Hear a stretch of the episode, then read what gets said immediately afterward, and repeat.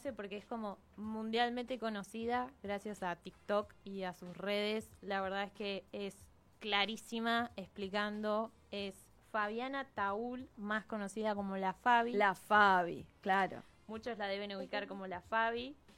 Eh, ella es especialista en ginecología y obstetricia. Hizo su residencia en el Hospital Rivadavia y es militante transfeminista y divulgadora en redes sociales de salud sexual y reproductiva. Impecable. Bueno, Fabi, ¿estás ahí como Susana? Hola. Ay, me veo. Sí. Está en línea. Me encanta, me encanta. Cuánta tecnología. ¿Viste? Y una que es grande, ya me voy quedando atrás en el tiempo. No, no, pero me sorprende, ¿eh? me veo muy bien aparte. Sí, sí. Sí. Estás hermosa. ¿Cómo están? ¿Cómo andan? Bien. Acá, mira, justo estábamos hablando con Cris de ella, claro, de la endometriosis que iba, eh, como sangrabas por el... Sí, sangraba por el ombligo. Por el ombligo. Bueno, y también a mí me pasa algo parecido. Mirá cómo entramos en tema endometriosis, y le dijimos ¿eh? hola y ya empezamos. Claro, yo no, mm, no tengo el diagnóstico, o sea, no me hice resonancia magnética ni nada. Por mi relato, al fin, a los 35 años, una ginecóloga de acá de Bahía, que la nombro porque me da orgullo, Carla Torrisi. Carla me operó a mí. Bien, feminista. Por sugerencia de Fabiana, o sea. Ahí va. Bueno, caí casualmente en las manos de Carla, digo casualmente porque era la doctora que tenía turno, se jubiló mi ginecólogo, iba un ginecólogo varón, que no me había querido poner un DIU porque era joven, bueno, toda esa historia, y era, bueno, y sí, te viene mucho y te duele, y es normal, Siempre era normal. Hasta que Carla, a los 35 años, me dijo, no es normal. ¿Qué te pasa? Y le empiezo a contar más o menos mi padecimiento y dijo, esto que me estás describiendo para mí es endometriosis. Y bueno, me dio Dienogest, el genérico, y como empecé a andar súper bien con eso, y por ahora no tengo intención de maternidad ni nada, es como, bueno, quedamos acá, más adelante si vemos que hay algún problema o algo, empezamos a, o, sea, o con una operación laparoscópica para ver bien o resonancia. Por ahora ya está, pero eh, 95% segura de que lo mío es endometriosis también. Así que estás frente a dos endometriósicas. Sí. bueno, a ver, esto que hablan de la endometriosis, ¿no? Y, de la opción terapéutica, ¿no? De como el dienogest mm. como única alternativa que hoy tenemos. Eh, y que las alternativas que hay, mm, aparte del dienogest, son mutilantes. Eh, habla un poco de cómo se deja de, porque es una enfermedad que es una patología que es muy frecuente, se calcula que el 10% de las personas con útero la presentan. Y fue como silenciada y es todavía silenciada, ¿no? Y es esto de desvalorizar el síntoma y el signo que tiene la persona que te viene a consultar. Y no es casualidad que sea en, mujeres, ¿no? Porque si fuese un varón que le duele el abdomen todos los meses, hay una solución. Pero como es en una mujer, eso lleva tiempo y se desvaloriza absolutamente la enfermedad hasta que buscas maternar, ¿no? Porque cuando vos querés gestar, ahí sí se le da bola a la endometriosis, ahí sí se, se busca, se resuelve, pero si no, hay que aguantarse el dolor, porque es así. Y la poca, volvemos a lo mismo, las pocas opciones que nos ofrece la, la, ciencia hoy para, para tratar la endometriosis. Está en estudio que, si es algo inflamatorio, que si hay anticuerpos, que si es algo autoinmune, pero hace un montón que se sabe cómo se diagnostica la endometriosis y llegamos a hoy y nada, solo dienogés es la opción. Sí, que una amiga mía también, de hecho, toma Dienogest, ella sí se sometió a todos esos tratamientos, tiene quistes endometriósicos, creo que se llama así, en los ovarios. Y bueno, y sí, como el Dienogest no le funciona, está ahora ya planificando la operación para extracción de ovarios directamente, porque no hay caso. Y ella tiene un hijo, entonces, bueno, está bien, por lo menos uno, pero nunca faltaba el médico que le decía, che, pero por ahí quieras tener más darle un hermanito, ¿te parece? Y bueno. Sí, y es verdad que en su momento se sugería, o sea, como indicación médica, el embarazo para ver si aliviaba los síntomas. Sí, absolutamente. Sí, era la, Es una idiotez aparte, porque no tiene justificación alguna, porque en el embarazo estás constantemente con estimulación hormonal. Entonces, mm. no tiene mucho sentido científico tampoco. Eh, pero sí, sí, sí. Es muy típico, ¿no? Que, madres o abuelas repitan el uy, cuando te embaraces se te va a pasar, se te regulariza, ¿viste? Cuando, cuando ya tengas un hijo o hija, eh, eso, eso pasa, el dolor se calma, se apacigua, es como una constante, sí, todavía se sigue perpetuando, lo mismo que, que perdón que no sepa tu nombre, que, que dijiste al principio de que el DIU no te lo colocaban porque eras joven. Ah, claro. Claro, lo mismo. Bueno, mi mamá siempre, yo desde el día que tuve mi primera menstruación ya empecé a padecer. Lo mío siempre fue doloroso, abundante. Y siempre me decía que ella cuando iba a la secundaria también había veces que no iba a la escuela de los dolores que tenía. Después cuando quedé embarazada de vos, yo era la primera hija, dice que después al, cuando yo nací se le pasó todo eso. Y me dijo, así que cuando vos seas grande y tengas un hijo, se te va a pasar también me decía eso. Yo me crié toda mi vida escuchando eso. Y digo, pero yo no sé si cuando sea grande quiero tener un hijo. Y mm, a mí, yo también les, cuento, algo que para mí fue como una rebeldía, fue empezar a eh, visibilizarlo cuando todavía era una loca, Tamara, qué desagradable que sos. Porque digo, encima que le estoy repadeciendo, lo tengo que esconder, que la gente no se entere, porque encima, por favor, no te vayas a manchar o no digas, decía, ay, estoy mal porque, ay, me cayó mal la comida, no vayas a decir que son dolores menstruales. Sí, o no vayas a mostrar públicamente una toallita o un tampón ah, delante de otra gente. Claro, encima ni siquiera usado, pero ya sacar un tampón, en, ay, guarda eso, ay, guarda eso. Sí, lo llevabas escondido en la escuela, viste, lo tenías como, por si las dudas la toallita y si alguien te prestaba, lo llevabas así como, es mío, mío, hasta el baño, porque no querías que se enteren que, eh, es pasa que también es un poco la educación sexual que recibimos y cómo nos eh, cómo crecimos, ¿no? Como reforzando esto de, menstruar es algo vergonzoso, eh, que hay que aguantarse el dolor. Tampoco, a ver, hay personas que les gusta hablar sobre la menstruación y va a haber otras que no. Ahora, a lo que yo tiendo a invitar es, ¿por qué no te gusta hablar de menstruación? Porque pasa mm. lo mismo, no sé, eh, con otros procesos fisiológicos, que hay gente que lo puede hablar tranquilamente y hay personas que son como más tímidas, más eh, de rechazar ciertas cuestiones, ¿no? Entonces es, ¿por qué lo rechazás? ¿Lo rechazás porque te enseñaron a que lo tenías que rechazar o lo rechazás porque realmente te da impresión, por ejemplo, la sangre, ¿no? Entonces es como, bueno, también tratar de, de, desarmar eso de, del por qué escondíamos y por qué nos genera o nos genera actualmente rechazo, ¿no? Sí, a mí me pasa con amigas, que es el día de hoy que les da impresión. Por ejemplo, la otra vez estaba en lo de una amiga y bueno, justo me, eh, no decir me indispuse, me bajó la menstruación, yo tenía protector de tela, y bueno, me voy a cambiar, digo, para, lo lavo, te lo puedo tender acá en el tender, está limpito, hasta que me vaya ay, pero, ay, bueno, pero agarralo vos después.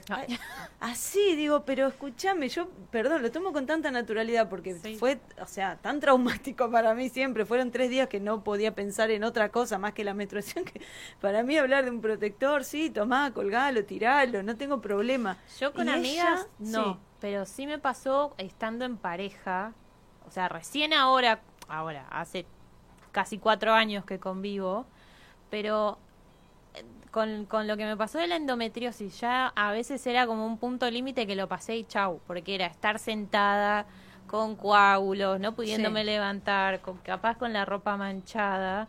Y antes me hubiese dado una vergüenza. Sí. Y ya era como, bueno, amigo, te vas a tener que acostumbrar porque aparentemente esto va a ser así. Y después él no tuvo ni un cargo, no es que, ay, no, qué asco, adelante mío, no. qué bueno. Por suerte, Ahora, si tengo que hablar de otras experiencias de varones alrededor mío, es como, bueno, pero eso trata de hacerlo cuando nadie te vea. Claro, encima. Ay, Dios. Tenerla, incluso la esconderlo. Yo vivía con mi mamá, mi papá y mi hermano. Y el sector de las mujeres estaba como apartado, que era donde estaban las toallitas.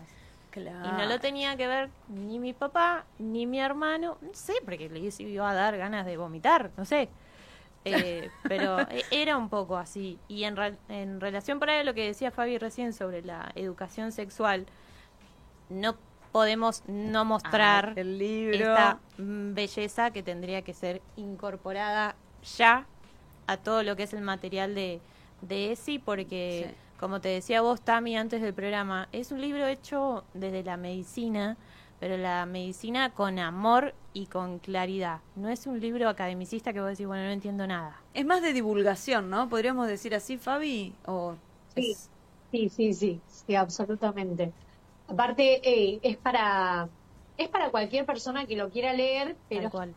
está orientado para adolescentes. Entonces, eh, es fácil de, de- de leer y de rápido, no sé, a mí me da la... Está bien, yo lo escribí, ¿no? ¿Yo qué voy a decir? Claro, está bien. Humilde.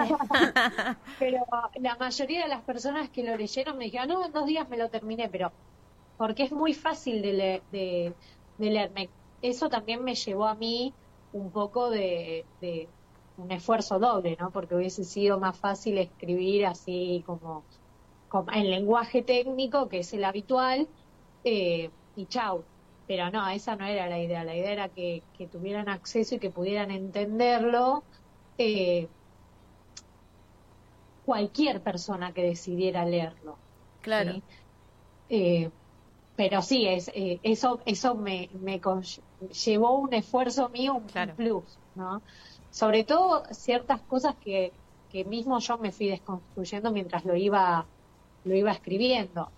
Porque mi idea era que no tuviese nada de, de binarismo, pero resultaba también muy difícil nombrar ciertas cosas porque no, no hay un sinónimo no binario de esas Sí. cosas. Entonces era como, ok, bueno, los voy a nombrar así para que lo entiendan, pero después eso lo tiramos a la basura y hablamos correctamente. Eh, me, me pasó eso mucho con la anatomía o con Mm. el ciclo menstrual, explicarlo.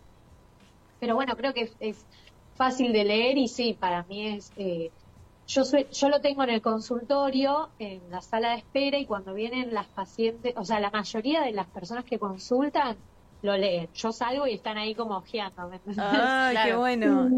Y más Sí, allá de eso, cuando vienen adolescentes, que la mayoría viene la primer consulta para eh, métodos anti- anticonceptivos, eh, yo les, les, les saco foto porque para mí es como una biblia de anticoncepción que crea ahí.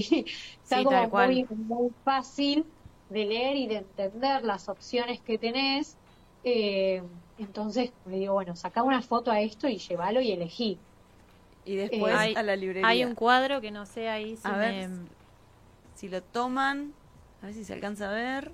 Sí, ese cuadro es hermoso. Ahí Es- está, este ahí cuadro es como lo que hubiese necesitado. Mostralo otra vez, dicen acá las chicas. Ahí está. Se ven todos mis dedos. Ahí Se ven los dedos, bueno, pero se ve el cuadrito. Es el cuadro que toda persona, toda, toda persona necesita saber, porque no necesariamente una persona que, que menstrua o que tiene la capacidad de gestar tiene que saber. Todos. Claro, es que ese libro lo tienen que leer varones, Todes. mujeres. Todos. Y realmente, eso fue tema de pregunta bastante, porque yo se los mandé a algunos amigos y me decían, pero yo sé que soy varón cis, ¿lo puedo leer? Era como que... obvio. Lo tenés que que no- leer. Eh, sí, obvio, re. Es, es para, para que lo leas. De hecho, es muy importante que lo lean los varones cis. Hay un capítulo que es el de, el de consentimiento y consenso que Sí. que es fundamental que lo lean como, ok, Eh, sí. nosotras hay muchas cosas que eh, fuimos descubriendo, ¿no? Por lo menos a, a mi generación. La otra vez lo hablaba con un amigo de lo importante, por ejemplo, que fue el, el, el caso de Telma Fardín, ¿no? Sí. Como para Sí, un antes y un después. puso en, el- eh, en escena cosas que capaz que la mayoría vivenciamos y que ni siquiera teníamos como eh, registro de que eran situaciones de abuso, ¿no? Entonces digo, bueno, estaba bueno que lean esto eh, porque es lo mismo, es como, no para que te sientas culpable, uy, che, fui un violento, fui un abusador, sino para que digas, ok, esto es abuso, no lo puedo hacer, ¿entendés? Es como, me parece fundamental que los varones cis tengan acceso también al libro. Lo que pasa que, bueno, eh, es un poco difícil porque hay como mucho rechazo, ¿no? Sí, También la de- resistencia. Mm. Claro, porque es importante que ellos sepan, bueno, hasta acá puedo avanzar. No, que una aprenda a frenar, a decir, no, esto ya es abuso, entonces no quiero, entonces yo me tengo que ir. Siempre yo, no dejar que me abusen. y Pero el varón tiene que eso, que, que problematizar, que entender algunas cosas que él hace, que no importa que la piba no te haya dicho, no, no, no, no quiero, pero ya el cuerpo te está demostrando que te está rechazando, que se quiere ir, date cuenta, es un no, chabón, pero bueno, Nada, Sí, como- además el libro está lleno de ejemplos. Hay, ahora no me acuerdo, me parece que era de café, de preparar Sí, café. claro. Ay, ese sí, sí, sí. Y e- es, eh, pero Clarísimo. espectacular. Espectacular como con algo tan simple vos podés ejemplificar algo tan profundo y algo de lo que un montón de gente se responsabiliza. Como, Ay, no me di cuenta. Bueno, Bueno, claro. Bueno, invitamos a leerlo, La soberanía de nuestro de nuestros cuerpos. De Fabiana. Taúl, para mí es la Fabi, pero bueno. La Fabi. en la librería es Fabiana Taúl o Taúl, ¿cómo se pronunciaría? Taúl. Taúl. Es como, era, eh, como acento al final, pero no lleva tilde porque, no sé, lo registraron así Lo registraron, cuando vinieron claro. Problema de, de- del apellido alemán de mi abuelo. Ah, claro, sí, estoy, ahora en este momento estoy así, estoy scrolleando tu, tu Instagram, me encanta. Bueno, la parte esta, mira, justo estoy en el video de Sex Education, cuando Sí, habla, la chica entra al consultorio, cuando dice, no, no, el sexo no, no sé, no me atrae, no me gusta, y se sentía que estaba mal, qué problema tengo, y bueno, resulta que era asexual. Está bueno, Bueno, también. el consultorio que, que armamos integral, tenemos una sexóloga y hablando, porque son eh, consultantes que compartimos, eh, me contó sobre la tres de cinco consultas eran de, Sí. de personas que no entendían lo que les estaba pasando, porque no disfrutaban y tenían como una mirada muy juiciosa a lo que les, lo que les pasaba. Era como, bueno, capaz que eh, estás dentro del espectro asexual, ¿no? Es como también nombrar para poder validar lo que te pasa, ¿no? Como si no se nombra, si no aparece, si no hay información, ok, soy la persona que no, no le gusta, lo que le gusta a la mayoría, soy la rara. La rara, Y- sí. Acá vino una chica asexual. Terminan consultando como si tuviesen una problemática, cuando en realidad el problema es que nunca te explicaron que eso que te sucede es totalmente válido, así como la persona que tiene sexo todos los días. ¿Entendés? Es como... sí, qué bueno que, que pueda ser desde una mirada que, que no sea patologizante, porque lo, lo que suele ser común, eh, no solo desde la medicina, sino también desde, desde la psicología también o desde la psiquiatría, es empezar a buscar que, cuál es el problema que genera que vos no te sientas como se sienten eh, la sociedad, que supuestamente así es como se tiene que sentir todo el Claro, mundo. Habrá sido abusada de chiquita, piensa. Ese como es como la, Es la lo- lo primera causa. sí. Entonces por eso no quiere saber nada con el sexo. No, puede ser que simplemente no quiere saber nada con el sexo. Ya está, no lo siente así. Para mí fue clarísimo cómo lo dijo, eh, ay, no me acuerdo el nombre. Magalí. Magalí, una chica asexual, militante por la visibilidad asexual, vino a este programa. Y a mí me quedó clarísimo cuando dice, bueno, la persona, por ejemplo, lo más fácil, hablar de heterosexuales, ¿no? Bueno, imagínate, vos sos mujer, cis, heterosexual, y, y claro, por ahí podés ver a otra chica y decir, ay, qué linda que es, pero no te genera, no tenés ganas de tener un contacto con ella, no, no o sea, no- bueno, todas las cosas sexuales que no pensás de ella, dice, bueno, eso es lo que nos pasa, decía ella. Y eso me quedó, Sí, que se experimentan otro tipo de atracciones, que Sí, no es únicamente sí. sexual. O pueden Sí, sí. La que vos decís es estética, como decir, bueno, qué linda. Y queda ahí, queda en qué queda ahí. linda. Sí, sí. Eh, en realidad el problema es el del resto de la sociedad que te impone cómo es y obviamente de la, de la medicina, de la psicología y de un montón de, de profesionales de la salud que, que patologizan porque es lo que aprendieron a hacer. Claro, Lamentablemente, un poco eso era lo que había dicho Sol también cuando la habíamos entrevistado la otra vez. Sí, a Sol despeinada. No, no, si por acá hemos tenido unas invitadas y ahora a la Fabi. Nada. Sí, pero es que así se maneja el sistema médico hegemónico, enfermar, ¿no? O sea, eh, no es promocionar la salud, no es dar información, no es educar, es eh, enfermar y resolver, intentar resolver, ¿no? Y eso pasa en todos los ámbitos.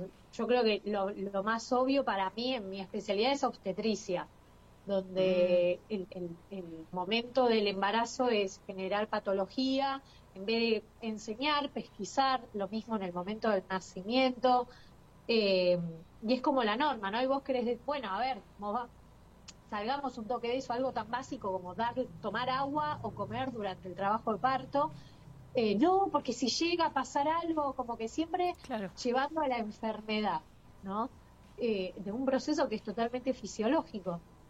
Sí. Entonces, bueno, eso deja afuera, ¿no? Eso, eso hace que la gente se aleje y que y- y- y se, se separe todavía más lo que es sistema médico con el, con el consultante, ¿no? Es como porque, Claro. ¿para qué vas a ir? A mí me pasa mucho eso, ¿para qué voy a ir a consultar si, si me va a decir cualquier cosa, si me va a juzgar? No me va a escuchar, me va a tener 10 Claro. minutos y no, ni me va a preguntar qué siento, qué no, qué me pasa. Eso es como Sí. lo, lo, lo clásico que vemos hoy. Sí, deshumanizar, ¿no? Perdón, en, el parto, bueno, pensamos cómo está el bebé, que esto, que la placenta, que esto, que lo otro, decís, che, pero hay una persona que, que está conociendo a, a su hija después de gestarlo nueve meses, esa dimensión humana, no siempre la consideran. Y es, es feo. Eh, yo en relación a eso te quería preguntar, porque bueno, vos mm, abiertamente hablas de, de aborto, eh, hablas desde una posición política determinada. ¿Cómo es recibir toda esa cantidad de odio a Mm. veces hacia la profesión y hacia tu persona? A mí no me, no me llega tanto odio. No tengo tantos haters. Es más el amor que me brindan que. que es, eh, y las personas que, o sea, subes, capaz que está mal, pero eh, desestimo absolutamente a la persona que me bardea por, ser- eh, por acompañar o por eh, brindar el derecho a decidir. Me parece que, o sea, directamente ni te escucho. Lo, me podés Claro. decir cualquier cosa, ¿eh? cualquier barba- barbaridad que lo desestimo absolutamente porque lo que estás diciendo ya para mí es una aberración. Entonces, Claro. doy. Eh, creo que, eh, a ver, es un poco complicado en lo que es aborto porque eh, también es un poco difícil, no sé, a mí me mandan muchos mensajes, uy, estoy desesperada, ayúdame. Y, viste, te queda como, uy, te re quiero ayudar, pero estoy limitada, ¿entendés? No, no puedo, porque si no, también no viví, no tendría una vida. Una vida de claro. mensajes sobre, sobre interrupción y me parece que lo, lo yo tengo como unos mensajitos armados, bueno, estas son lo, esto es lo que tenés que hacer, Claro. eh, los pasos a seguir, tipo cómo, cómo poder hoy solicitarlo. Me parece que, que la ley nos brindó eso, por lo menos Mm. a las personas que, que vivimos. Uy, creo que se me cortó internet. A A ver, ver, Ay, te ¿me escuchamos. bien? Escucharte te escuchamos, quedó la imagen quedó congelada. congelada, pero dale, seguimos, ya va a volver la imagen. Ahí está, ahí está. Sigo, sigo, sigo. Sí, sí, sí. si no me escuchan, porque me vi congelada. Bueno, eh, creo que la ley, por lo menos, no sé, yo hablo de una situación de privilegio porque estoy en, en la ciudad autónoma de Buenos Aires, donde eh, la ILE ya se venía practicando, entonces, Mm, eh, Claro. nada, está bien, mi postura no es la- lo que sucede en la mayoría del país, pero siento que la ley nos dio esa posibilidad, esa apertura de, eh, ok, necesito abortar, hagamos esto, y también la libertad eh, de los profesionales que acompañamos siempre a, ok, bueno, tenés que hacer esto, esto, esto. Cuando era la ILE, era como, ok, pará, te doy mi superstore, y era como todo silenciado, ¿viste? Y esto era lo necesario de, de la ley. Y eso, esto también es que para a mí me emociona un montón, eh, que, la, que no me di cuenta hasta que me lo dijo Tati Español cuando presentamos el libro. El libro es la- el primer libro que habla sobre la ley de interrupción Claro. voluntaria del embarazo. Es, la, eh, es como la, el primer lugar donde está escrito. Mirá, Para mí montón. qué bueno, Sí. qué honor. Sí, mal, mal, me, me fascinó. Cuando Tati me lo dijo, wow, tienes razón. Claro, no Y había hecho ahora- pensado. Ahora la editorial lo quiere sacar para México eh, y el capítulo lo tengo que cambiar. Porque, Claro. claro, ellos no Allá no tienen la ley. Claro, en la Ciudad de bueno, México estoy- sí, ¿no? En el DF sí. En Este, estoy tipo investigando con, con colegas que están allá que sí hacen interrupciones legales, pero no tienen IBE. Entonces eh, tenemos que reformar todo el capítulo Claro. eh, que es de la ley. Eh, pero me pareció como una cuando me lo dijo, dije, tenés razón, Sí. yo lo tenía normalizado que, que ya está, porque claro, vivo hablando del aborto, o sea, eh, Claro, creo que es de una de las cosas que más hablo.